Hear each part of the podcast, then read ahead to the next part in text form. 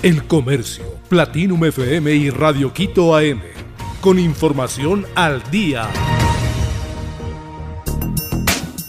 Anticorrupción solicita investigación de supuesta corrupción en empresas públicas.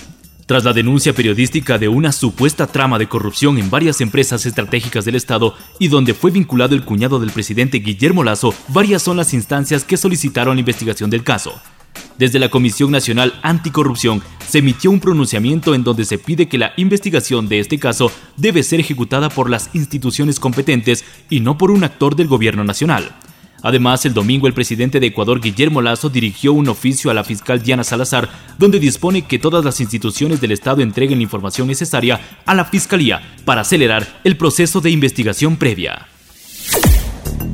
Neblina complica el tránsito vehicular en Quito.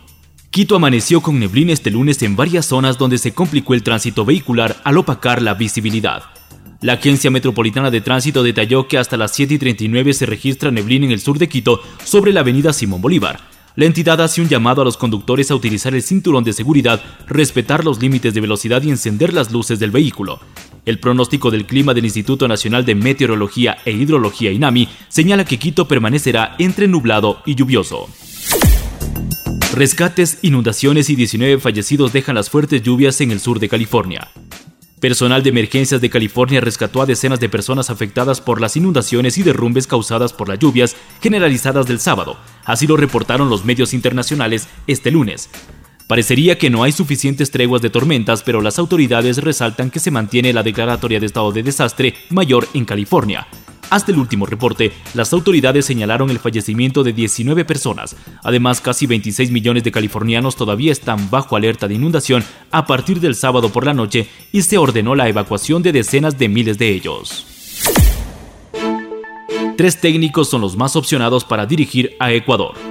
La Federación Ecuatoriana de Fútbol gestiona la contratación del entrenador para el siguiente periodo de las eliminatorias sudamericanas y su decisión la tomará en los próximos días. Tres entrenadores son los que tienen mejor posibilidad para reemplazar a Gustavo Alfaro. Estos son Miguel Ángel Ramírez, Guillermo Almada y Ricardo Gareca. Ramírez estuvo en el Internacional de Porto Alegre donde solo estuvo tres meses porque fue cesado de su cargo por mala campaña. Gareca es un director técnico argentino de 64 años. Su única experiencia al mando de selecciones fue con Perú, donde estuvo por más de 7 años. Almada, de 53 años, es otro de los que conoce el fútbol de Ecuador. Dirigió a Barcelona Sporting Club, en donde estuvo 5 temporadas. Muere a los 95 años la estrella italiana Gina Lollobrigida. La actriz italiana Gina Lollobrigida, una de las grandes estrellas de la historia del cine, falleció este lunes a sus 95 años. Lollobrigida fue ingresada en septiembre en una clínica de Roma, esto tras sufrir una fractura de fémur por una caída doméstica, pero recibió el alta.